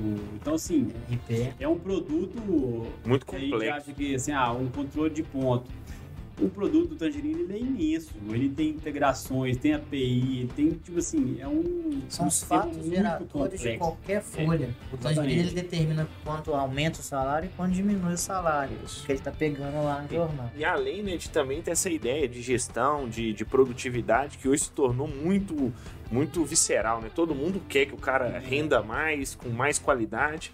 Então, e a... você ter esse controle sem ser uma forma de monitorar isso. da pessoa contribuir para também ter os dados que ela está colocando. Então, sim, é uma transparência. Não, É, esse sim. controle é de ambas as partes, não é, É. não é a empresa que está controlando a produtividade, é o próprio funcionário. Também que ele tá consegue vendo a acompanhar. Sabe na hora. Validando ali o trabalho dele, né? É, e ele pode até pedir um aumento com base em quê? Na produtividade que eu É, tenho aqui, ó. Exatamente. Qual é a resposta da crítica, Aí, né? do jeito, né? Mas a crítica é o resultado. né? Tá, isso aí. É, en- entrando nesse ponto aí dessa última crise, Léo, que você, que você viveu aí, que é agora esse Covid, né? Esse momento que foi bom pro Tangerina e tudo mais, mas assim, uma visão sua em cima de, do mercado mesmo. Você acha que esse, que o Covid, a questão da necessidade de ser digital, gerou uma, como que eu posso falar, uma revolução digital forçada pro, pro mercado, para as empresas, empresas tradicionais? E como que você vê isso? E Léo, antes de você responder, eu vou aproveitar porque tem muito a ver a pergunta da Tatiana que mandou pra gente. Boa, Como você boa. viu o cenário daqui a 5 e 15 anos do nosso mercado? Legal. É, isso, respondendo a pergunta do Simão, com certeza. Acho que forçou as empresas, porque o, o processo de, vamos falar assim, de agilidade, de digitalização da empresa, né? É, cada empresa tem uma curva, né, de, de evolução. Então, empresas menores, startups, eles são mais, é, já nasceram nesse mundo digital, então eles já são já mudam mais rápido, são mais ágeis. Empresas tradicionais, naturalmente, eles vão um pouco mais devagar, eles são mais, estruturas maiores, são mais tradicionais. Então, assim, tem empresas que aí têm 100 anos. Então, assim, é, no caso da Drogaria Araújo, que a gente atende. Então, assim, é, são empresas bem tradicionais, mas que é, tem esse DNA de, de também evoluir, né? Então, e o que que aconteceu com a crise? Ela chegou pro pessoal e falou assim, ó, você não tem mais aquele tempo todo, talvez, para você poder trazer inovação, para você trans- se transformar digitalmente, de você melhorar os processos, né? Falou assim, ó, agora ou você tem ou você não consegue operar. Você sai do mercado. Tem um ambiente de teste, né, chefe? Exatamente. Uma ferramenta, você põe o teste, volta, vamos ver aqui. tal. Então pegou várias empresas tradicionais, várias empresas que estavam no processo mais lento, e falou assim, ó, empurrou. Isso é tanto é, eu, a gente conseguiu ver isso na pele, porque assim, é, para quem não sabe também, eu sou, eu tenho, a gente tem outra empresa chamada Frameworks, que é uma empresa de transformação digital que tra- trabalha aqui em Belo Horizonte. é, e atua em grandes corporações fazendo transformação digital. E a gente viu tanto que a demanda aumentou, de vários lugares, de vários setores aumentando, procurando essa transformação digital, é, procurando modelos de gestão igual o Tangerino, mais modernos, mais ágeis, mais é, atuais, né, tecnológicos, assim a gente pode dizer. E isso foi uma, uma, uma transformação que você talvez ia demorar anos para ter, mas que a gente teve ter em poucos meses, né? Isso. Em poucos meses a pessoa assim, ó, ou você ou você vai ou não vai. E aí a corrida das empresas, quem não estava preparado sofreu mais. Quem já estava se preparando ou já, já nesse mundo conseguiu eh, se adequar. Então, assim, muitas empresas tiveram muita dificuldade, outras menos porque já se prepararam mais. Assim, é aquela questão de você ficar para trás, assim, você às vezes ficar com medo da mudança, é, talvez foi muito é, impactante agora, né, nesse modelo, porque assim, se você ficou para trás, você teve que fazer tudo isso num período de pandemia, sem sair de casa, De tendo que mudar os processos da sua empresa A distância. à distância. Então, assim, para quem não estava preparado, estava muito atrás, eu tenho certeza que sofreu muito com isso, né? É, Trocou o pneu com o carro andando. Né? É. E a- aí a pergunta dela de 10, 15 anos, isso aí é... Hoje em dia, eu acho que no passado você conseguia até prever 10, 15 anos. Hoje em dia tá tão, É tá tão- tão dinâmico E você conseguir por, é, por cinco anos para frente, você já está É. muito bom na. frente, é, Assim, além, além dessa dinâmica, né? além dessa dinâmica É absurda Covid que a gente vive todo dia, 2.0, né? É, a gente não sabe. Credo, mais travadeira esse negócio. Mas tô falando, além dessa questão dinâmica, né? O mundo tá mudando muito rápido, vem uma pandemia do nada e acontece, mas é, o mundo inteiro tá voltando para essa questão de, de inovação, desburocratização, é, parte online, é, vida online, no sentido de tratar de serviços, de produtos de maneira online. Então, assim, apesar de ser dinâmico, eu, eu entendo que é, o, o Tangerine tem um mercado muito bom aí pela frente também. É, e completando a, a- a- um pouco da, da resposta, eu acho que todo aquele trabalho, que se você tem algum processo manual, eu acho que em poucos anos ele vai, vai, parar, morrer, vai né? morrer.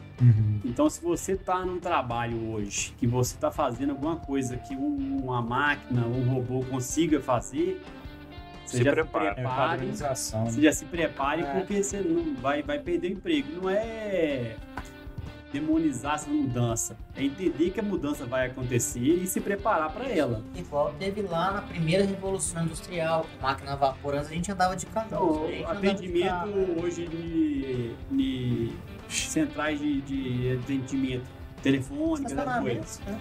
Tudo é, é eletrônico, é inteligência artificial, você tem todo um aparato ali que substitui muita gente. Porque aquele trabalho é um trabalho braçal, um trabalho que, vamos falar assim, que o ser humano, muitas das vezes, não precisa usar o, o que o ser humano tem, né? Que é a capacidade de, de pensar além, de sensibilidade, de, de pensar fora da caixa ali naquele momento. É uma respostas padrões, são processos mal automatizados, né? Então eu acho assim, todo esse processo manual ele vai ser automatizado e vai ser mudado.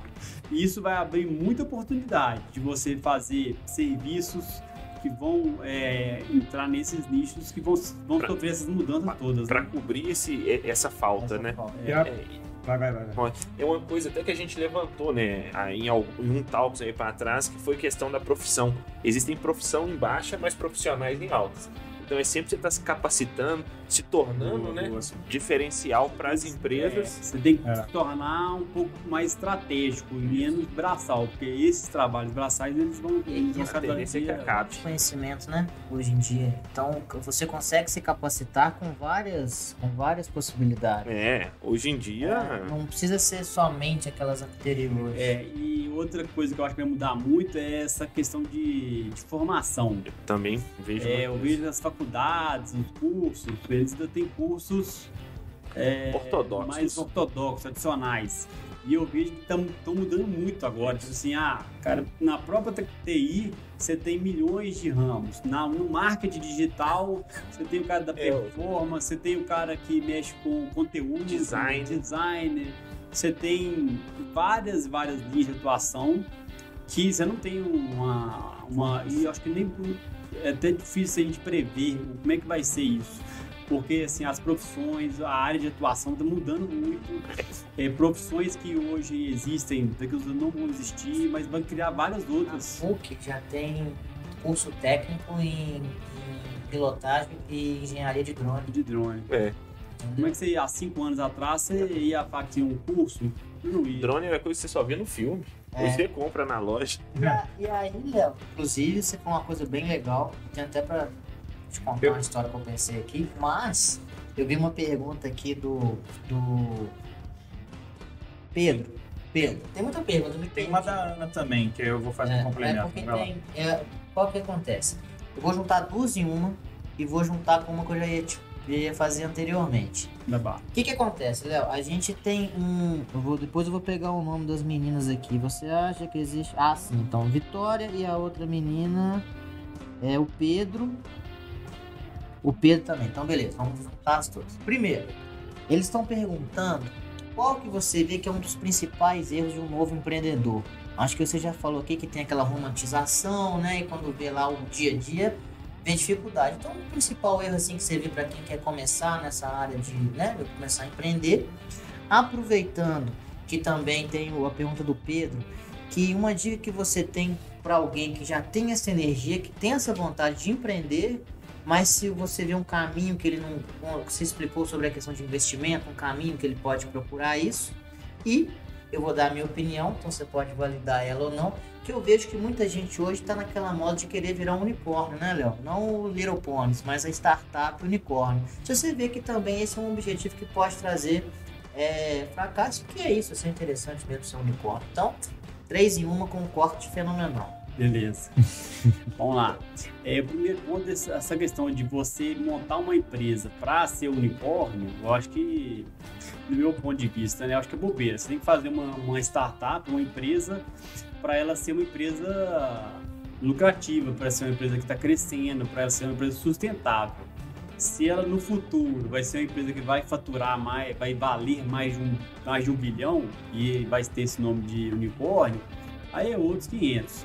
É, mas eu acho que não deve ser o objetivo é, inicial. inicial é você ter uma empresa que queira fazer isso. Na verdade, você tem que fazer uma empresa que seja sustentável, que pare em pé, que, que tenha um crescimento, que tenha uma escala de uma escala de, né, de, de mercado boa e que vai conseguir atrair clientes, vender. Então, assim, eu acho que o principal ponto é você ter uma empresa que venda, que consiga crescer e você consiga atender seus clientes.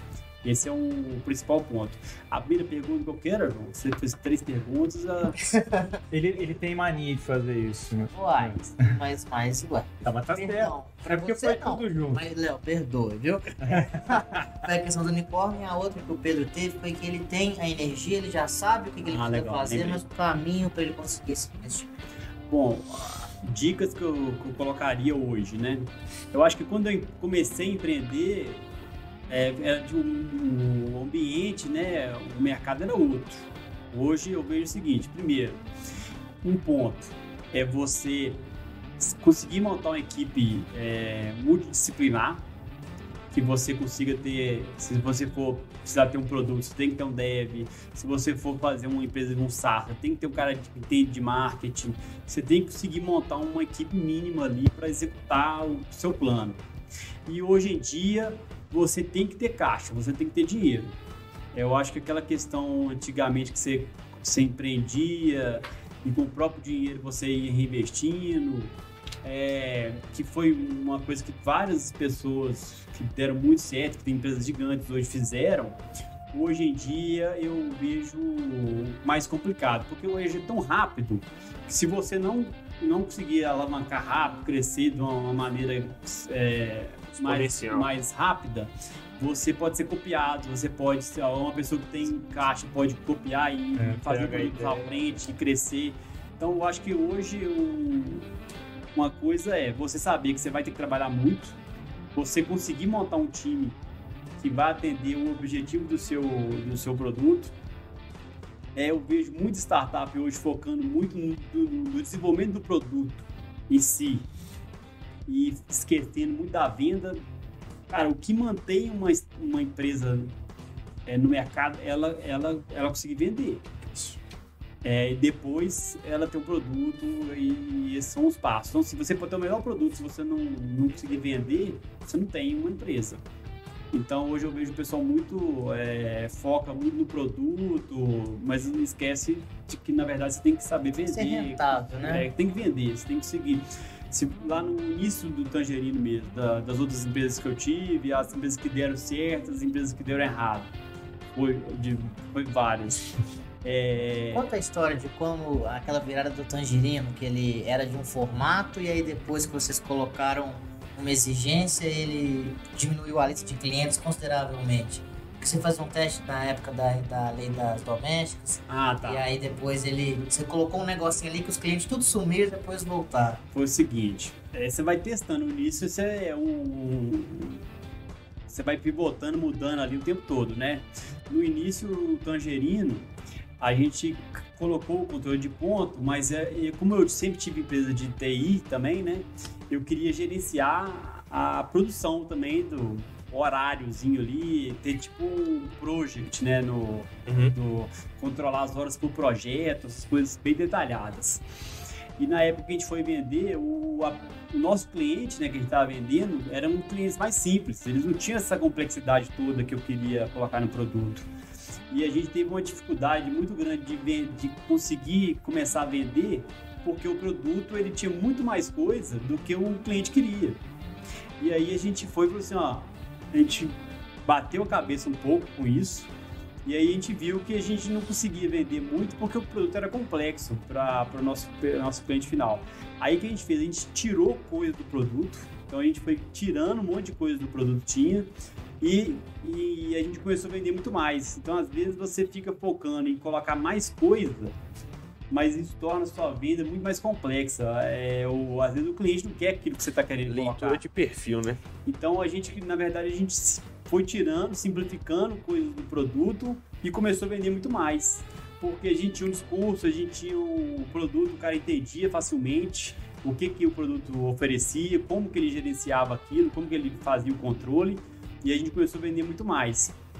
Então essa foi uma, uma mudança que a gente fez no Tangerino, que que é até o, uma antítese, às vezes o pessoal quer botar muita coisa pra vender, a gente, na verdade, Quando é a gente muito foi tirando. né? completo, fica A muito... gente tirou, depois, muito depois, a gente começou a colocar outras coisas no produto. Mas aí a gente, a abordagem era mais um- fazer uma venda depois, Pro, né? um Pro, um, Um uma, upsell. um upsell pro próprio cliente nosso, mostrando que a gente podia entregar mais coisas, mas o cliente já conhecia a ferramenta, e aí ele ia evoluindo no uso da ferramenta, do que você chegar com um cockpit de mil coisas para o cliente e ele fala assim, pô, mas eu quero só isso aqui, ó. E você tá me precisa entregando isso tudo aqui e eu nem não quero usar. E aí, tipo, Amedronda o cara. Exatamente, você, você complexa muito a entrega para ele. Então, esse foi um aprendizado também que a gente foi batendo muita cabeça aí e foi aprendendo com o tempo, né? Uma coisa que eu acho legal que você for de formar uma equipe que pensa diferente, além das pessoas serem diferentes para ter pensamentos diferentes, quando eu, às vezes eu percebo que surge um problema, quando isso era mais notável quando a gente estava em já todo mundo junto, né? Uhum. No mesmo, então, por exemplo, o cliente teve um problema. Aí a gente chegou lá pro Simão no suporte. Aí esse problema é uma coisa do dia a dia. Ele tem a opinião dele, mas ele assim, João, como que você trata lá no RH? Como é que encara isso, isso, isso e isso? Ou ia ter uma melhoria, o Leandro trazia uma lei. João, tem essa lei aqui, tal, tal, tal, mas isso vale dia você Leandro.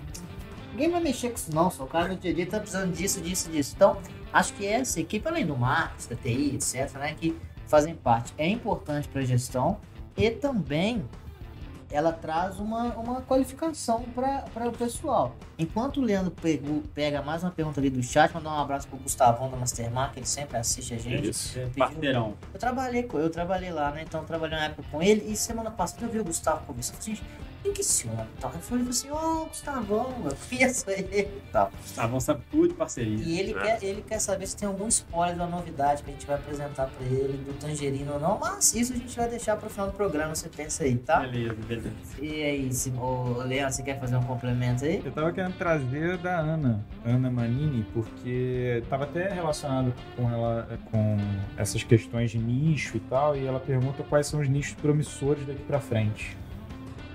Nichos promissores. Eu acho que processos que são voltados para gestão de pessoas remotas. E aí é, tem um campo grande né, de, de tipos de gestão, produtividade remota, é, monitoramento. Eu acho um agronegócio um negócio também que tem um campo imenso para crescer, transformar muita coisa ainda. Mas, sim, eu acho que não tem esse um campo específico. né? A gente tem todos os campos, eu acho que todos os nichos, eles vão passar por, por, Mudança. por mudança. Adaptações E isso, tecnológicas. vai, e e isso vai gerar muita oportunidade. Então, assim, vamos falar assim, ah, tem hoje um restaurante. E aí foi impactado Nossa. imensamente. Aí tem hoje tem muita, muita gente ganhando ganha-pão com delivery. É, mercados que sofreram muitas mudanças. E eles vão ter também, quando voltar, eles vão ter também muitas oportunidades para como que aquela forma vai funcionar agora daqui para frente. Então, assim, eu vejo que não tem um, um nicho específico. Na verdade, vai ser uma, tá sendo uma transformação meio global. E todos os setores, eu acho que uns mais, uns menos, eles vão ser impactados por essas mudanças e é, desde um cartório, que agora vai ser um cartório digital, Isso. desde uma entrega do, do, do restaurante, de um controle de ponto digital, de, é, hoje tem sistema hoje para entregar remédio na sua casa prontinho. Então, assim, é uma transformação que está acontecendo muito geral, né? A questão não são mais os nichos, mas sim os processos, né? É, de tecnologia, É, inclusive, é, o né? exatamente. Acho que É. é um ponto É. legal que você falou. Nessa questão de mudança também, o que a gente observou muito, assim, que muitas grandes empresas aproveitaram esse momento para investir, é a questão de logística, né, de entrega. Você vê, merc- é, vou falar, pode falar, Leandro, o nome de, Pode, de outras pode. Esses grandes que É, Pode, mer- que- é, Um mercado, abraço pro Madeira.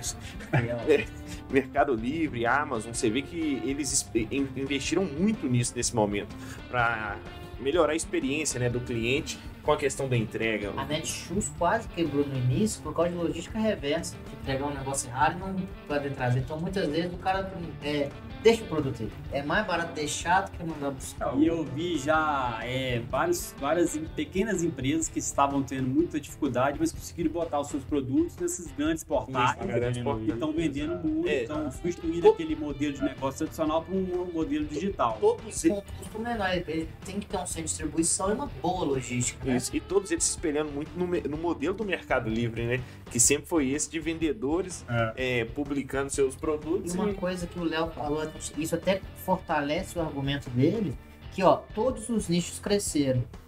É, os nichos, a gente não falou de nenhum nicho aqui, a gente falou de um processo que fez os nichos né? crescerem. É. Isso. Então, por exemplo, a logística foi- um, um processo que teve que ficar alavancado e esse processo Para fez os nichos sustentar melhorarem. vários outros, né? Isso. Teve o tipo assim, é, turismo, foi muito impactado. O mercado parou. Então, assim, é, analisar esses pontos, mas eu gosto assim, os processos eles vão sofrer várias mudanças. E as oportunidades elas vão surgir a todo momento. Eu acho que isso está sendo até positivo. Teve uma pergunta também sobre os principais. A gente falou os principais desafios da pandemia, né? a gente já chegou nisso. Mas eu acho que essa mudança de processo, de, de- até os paradoxos, está educando a gente. Eu vou ter que tirar o passaporte. Antes, como é que você faz? Você entrava numa fila, pegava tal. Eu sei a hora que eu tenho que ir, eu vou lá 11h56, Pontualidade. buscar com os documentos já listados previamente e ir embora. Não cheguei no horário, não levei a listagem, Perdeu a chance. tô fora. Marca outro dia. Então esse processo moldou, inclusive a gente, ah, chega lá meio-dia, dá um jeitinho, conversa com o cara, tal, vai com seu filho, todo mundo aqui é pai, vai com o menino que você pega o priori- a prioridade, entendeu? É. Então esse processo dá, querendo ou não, uma, uma educação na gente. E falando em educação, só pra fazer uma pergunta do Pedro, aí você pode Tá fechar, viu? Tá vendo os estrelismos? Tadinho. Tá, Eu sacanagem. vou ficar Pegando seu pé. Fui Não. testemunha agora. Pegando seu pé. Eu sou brother, eu sou. A primeira pessoa que me recebeu no Tangerino foi o seu João. Eu falei, eu sei que é o Simão sou tal. tal. Ainda encontramos lá embaixo. É. ô, ô, Léo, deixa eu fazer uma pergunta. Eu vi que assim, você tem uma formação muito vasta, você fez vários cursos, inclusive em Stanford, de inovação. É que um, um menino perguntou sobre se você acha legal fazer essas melhorias no Sebrae, no Senai, se você acha que ajuda mesmo, ou ficar só na teoria também e não. Fazer. Como é que eu posso explicar? Não só focar no estudo, mas fazer os dois juntos. Qual é a sua opinião sobre isso? Eu, se eu entendi assim, que você aliar um pouco da, da experiência prática com a teoria, né? Exato. E se, se acha é, bacana ter esses- essas questões profissionalizantes? Esses apoios, É, né? Com certeza, com certeza. A gente contrata muita gente de- de- desse, desse- dessa galera que vem do curso técnico. É, eu acho que você ter uma experiência ali já antes, até bem jovem, ele é importante para você até saber se aquele o que, que você está fazendo é, é o que você quer mesmo. Você já tem uma experiência com aquele, naquele mercado. E geralmente as pessoas chegam já mais com o conhecimento da área ali, né? Do que, que você vai trabalhar.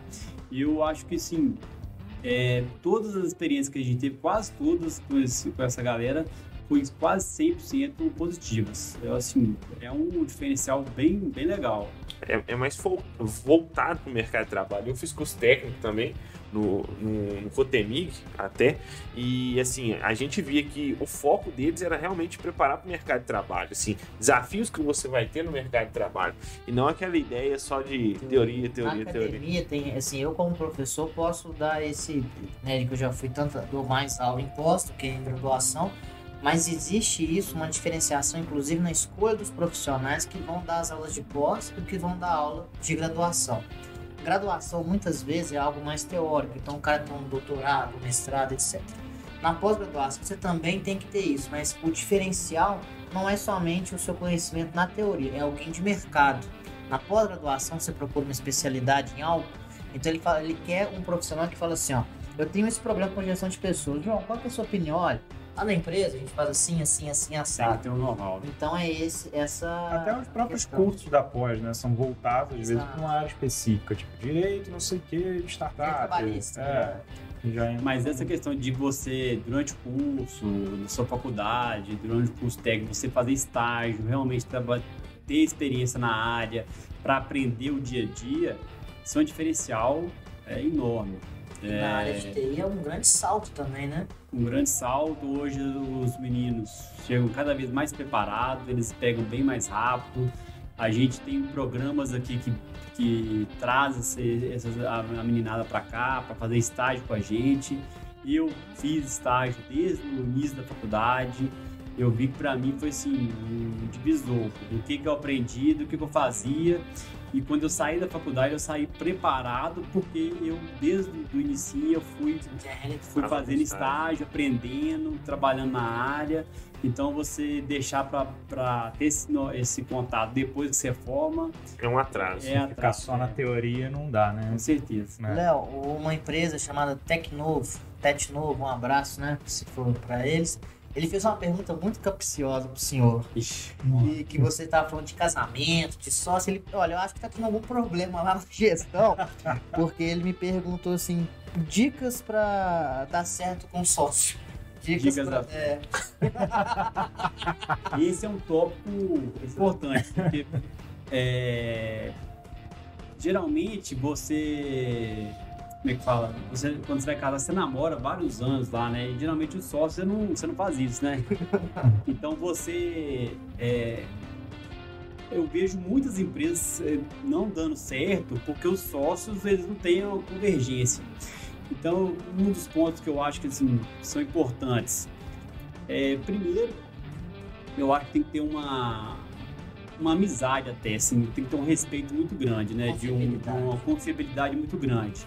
E você também ter é, perfil e perfis complementares. Eu já tive sócios que eram muito parecidos comigo, sócios que eram mais complementares, sócios mais diferentes. É, eu já tive mais sucesso com sócios complementares, porque quando você tem um sócio que é muito parecido com você, imagina assim, ó, eu sou um cara técnico, um cara mais comercial, vou ter um sócio também comercial. Você começa a ter muito sobreposição, né, de, de, de atuação. E, e sociedade é aquele negócio, você fica o tempo todo ali, é, tem muito estresse, tem muito problema, e você ter perfis complementares, isso ajuda, ajuda para você compor, compor né, a, o, o time de board lá, da diretoria né, da, da empresa. Com conhecimentos, com perfis complementares. Isso acaba dando visões diferentes dos problemas, e isso acaba sendo um fator importante. Mas eu vejo muitas, empre muitos, é, muitas empresas começando a sociedade porque fulano é meu amigo. Uhum. E isso, cara, é quase 100% de, de... Tem as, tem as... Lógico que vai ter suas Vai ter as exceções, né? Mas eu vejo que muitas empresas começam, ah, vou fazer sociedade porque o cara é meu amigo. É, 90% acaba com a empresa e com a amizade. É, a amizade é que vai pro saco. Então, exatamente, é assim, você tem que ver perfil complementar, se aquele sócio realmente tem um relacionamento é, estável com você, né? Pra, pra coisa dar certo, porque assim, é um turbilhão de coisas, né? Então, eu já tive sócio que já não é mais sócio. O Giovanni, a gente sempre foi sócio muito complementar, ele é um cara muito técnico, eu sou mais comercial. Depois o André, o André Dib veio com uma pegada mais de gestão, então assim, os três acabam se completando muito e aí eu acho que funciona. Mas a gente não, não escolheu ser sócio pela amizade, a gente escolheu ser sócio por ter perfis, por ter objetivos em comum, o que, que a gente queria alcançar. É, você- igual você Esse é um, acho que é um fator crucial. você não tá namorando seu sócio. Então você não precisa ter o mesmo gosto musical, as mesmas questões. Você tem que ter uma, Exatamente. uma- Você tem que ter a confiabilidade, que eu também acho que é uma. Vocês dois com- quererem chegar no mesmo Tem que ter o lugar, mesmo objetivo, exatamente. Não tem aquela vaidade, ah, ele tem isso, ele tem aquilo e por aí vai. É, e acertar as regras também, né? Acertar as regras direitinho, como vai funcionar, acho que também é importante. Hum, com certeza. É, entrando aqui em outro, outra pergunta, né? O chat hoje foi bem movimentado, a galera dando prestígio aí pro Léo. A Maria Tereza, ela fez uma pergunta que eu acho que é bem, bem, bem perspicaz para nossa realidade, até para você estar tá comentando, né? Ela perguntou aqui, qual que é o maior desafio do modelo de negócio SaaS? O maior desafio do modelo de negócio SaaS, eu vejo que é o seguinte, é você ter a questão do, do, crescimento de venda. Eu acho que é você startar um modelo de como que vai alcançar o seu cliente, sua persona final. Então, assim, o Tangerino ele é um modelo SaaS. Então, assim, a gente, o que, que é um SaaS? Acho que é bom explicar para todo mundo. É um modelo service, é, software as a. Então, estou vendendo um serviço de software por assinatura. Então a gente cobra a mensalidade, a gente vai é, atender essa, esse público que a gente tem de SaaS. Quando o Tangerino ele, ele vai começar uma operação, ele tem que buscar primeiro um mercado que é promissor para aquilo é, e você montar uma máquina, uma máquina de venda para operar aquele, aquele, aquele negócio, né? Hoje eu vejo muitos SaaS operando. É, e aí ele tem que casar, é como se fosse uma engrenagem. Bom, assim, eu estava pensando melhor aqui, assim, eu acho que um exemplo bom é você montar uma engrenagem que vai você conseguir atrair muito lead com sua máquina de, de marketing. Então você vai trazer lead é, focado na persona que você vai contratar. Então você vai ter lá, meu negócio é um pequeno e média empresa. Então você vai ter que montar uma máquina de marketing que vai trazer esses possíveis clientes para sua para sua base. Você vai montar depois um time comercial que vai conseguir operar aquele volume de leads que você vai trazer. Aí você pode ter um SaaS que você vai ter um ticket baixo, que você vai ter volume. Você vai ter um SaaS que vai ter um ticket alto. E aí você vai ter que ter um perfil de vendedor diferente. Então, na verdade, eu vejo que o grande desafio para você ter modelo SaaS é você entender qual que é a sua, o seu, o seu, seu target, seu alvo e montar uma máquina que atenda aquele objetivo. No caso do Tangerina, a gente tem uma máquina que tem ticket, um ticket mais baixo, é um cliente médio, médio, médio porte, pequeno porte, então a gente tem que ter uma máquina que dá volume. Então, assim, é, trazer um volume de lead, a gente tem, aí tem várias estratégias de marketing, de vídeo, de conteúdo, a equipe comercial também tem esse, esse foco, então é, qualificar o lead, depois pegar o lead, passar para um vendedor, fechar essa conta, é, ter indicadores de cada item. Então, então a gente tem hoje no, no processo o um indicador de, de, de lead chegando, de qual o perfil desse lead, de como um que chega no, né? no, comercial, qual que é a taxa nossa de fechamento de cada processo, depois para passar para o CS, como é que é o perfil de atendimento que a gente tem. Então, assim, é montar realmente uma máquina focada naquele perfil de lead que você tem. Entendi. Então, assim, depende do. A, a pergunta da, da, da Maria. Maria Tereza é qual o, a, a, o nicho que ela está atendendo e montar uma máquina eficiente, né? Porque o SaaS, ele, ele, na sua maioria, ele busca uma escala. Uma escala de venda, uma escala de, de ascensão, de crescimento. Então, assim, você tem que ter esse processo todo bem definido. Olha, bem legal, sabe, chefe? Assim, eu achei um programa muito esclarecedor. E fiquei feliz que eu tô tentando negociar desde dezembro, entendeu? Então, tipo assim, valeu a pena a espera. Mas a gente já tá indo para nossos finalmente. Por quê? Porque a gente tem a Vitória que tá aqui hoje, né? Que daqui a pouco ela tá cansada. O nosso videomaker mora duas cidades daqui, então ele precisa pegar uma longa estrada da vida, né? Para chegar. Eu queria te falar assim: a gente viu que o empreendedorismo é algo muito complexo. E você está em, em, constante mudança o tempo todo. Você tem que adaptar aqui, você tem que adaptar ali. E no meu local de fala, inclusive de todos aqui, eu posso fazer essa pergunta. Como que é ter essa cabeça, ter também essa, essa, essa resiliência que você já tem e descobrir que seu mundo mudou? Como é que é ser um papai empreendedor, um papai em primeira viagem? Esse aí agora, essa aí é uma experiência nova. tá maturando. Essa é uma experiência que eu posso falar assim, melhor daqui uns anos. Aquela resposta que eu te dei não era bem aquilo. Mas eu vejo o seguinte, tudo vai te preparando para mudanças na sua vida. E no meu caso, eu já tive muita mudança. Todo mundo acaba tendo essas questões muito na vida. No meu caso, eu tive essas questões voltadas até empresa. Então, assim, cara, se eu fosse listar todas as empresas que eu já tive aqui, até centros de treinamento de, aqui em Belo Horizonte, eu já, eu já tive. Treinando mais de duas mil pessoas. Então, assim, a gente vai tendo essas experiências, vai vendo que dando errado. E hoje, agora, eu vou ter essa experiência de ser pai é, da Larinha lá, que chegou. chegou ela também é ansiosa, igual o pai, chegou antes do prazo, mas agora já está em casa. E agora, agora é um novo aprendizado, né? De como conciliar tudo. E uma coisa que eu aprendi assim, nesse período aí dela, dela chegar e estar tá lá em casa é você também. Acho que é uma dica, uma coisa que eu aprendi que eu assim, é você mirar o futuro, você mirar o que, que você quer alcançar, mas você também estar tá presente no seu dia a dia. Porque às, às vezes o empreendedor fica mirando só onde que eu quero chegar. Mas na verdade você tem que ter ali o dia a dia, você tem que tá construir tá vivendo, o que, que você está o que, que você tá vivendo hoje, o que, que você está aproveitando hoje, o que, que você está aprendendo hoje, né? E muito no meu início, cara, eu sacrificava muito ali para eu chegar naquele objetivo. Aí eu chegava no objetivo, eu já queria outro.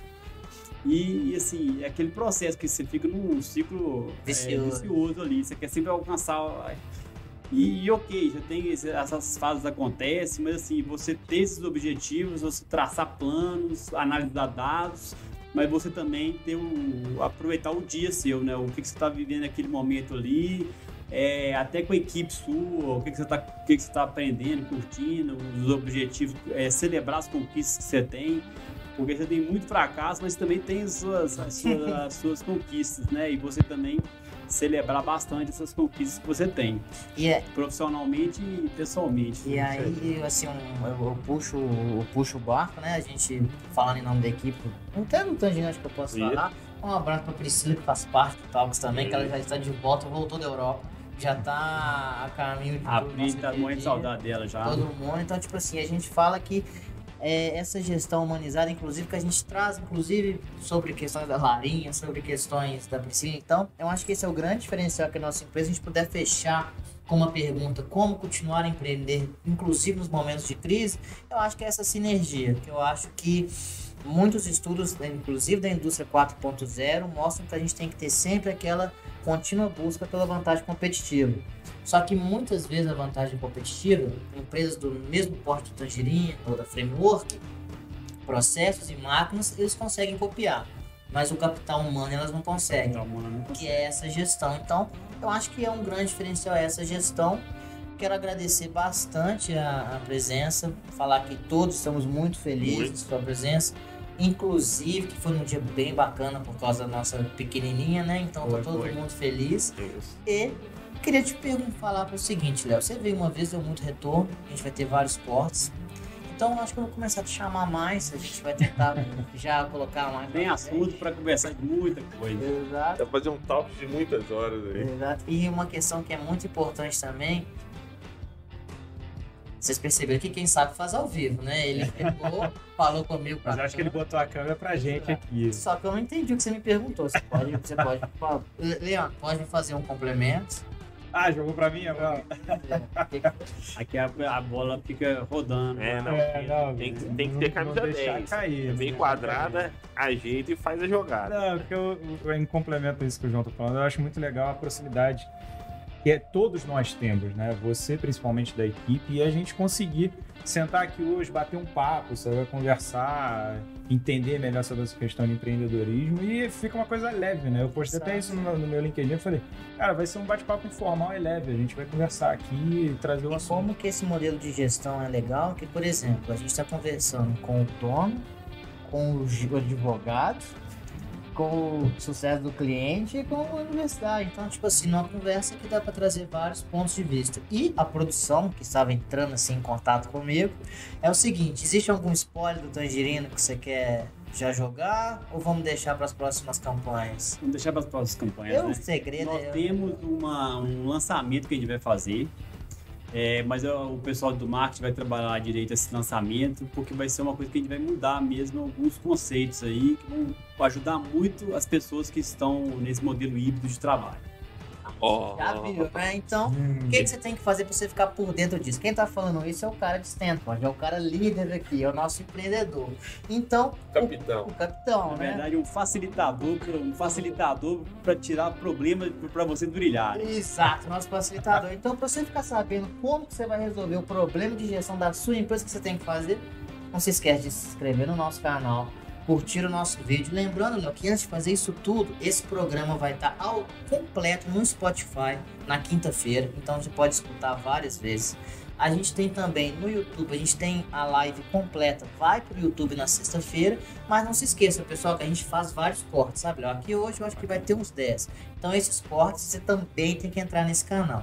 Então, para saber spoilers, resolver seus problemas, inclusive dicas de paz durante a pandemia, o que, que você tem Ah, que que tem fazer? sabedoria. Seguir. Tem que seguir. Então não se esqueça de curtir o nosso vídeo, se inscrever no nosso canal, tanto no de cortes quanto no do Tangerino e também lá no Spotify. Eu não sei se é seguir ou se é. É seguir, é seguir e ouvir, né? Segue lá também no Spotify. Marca o sininho para ficar por dentro de todas as novidades. E espero todos na semana que vem. Muito obrigado. Até a próxima. Valeu, galera. Valeu, gente. Valeu.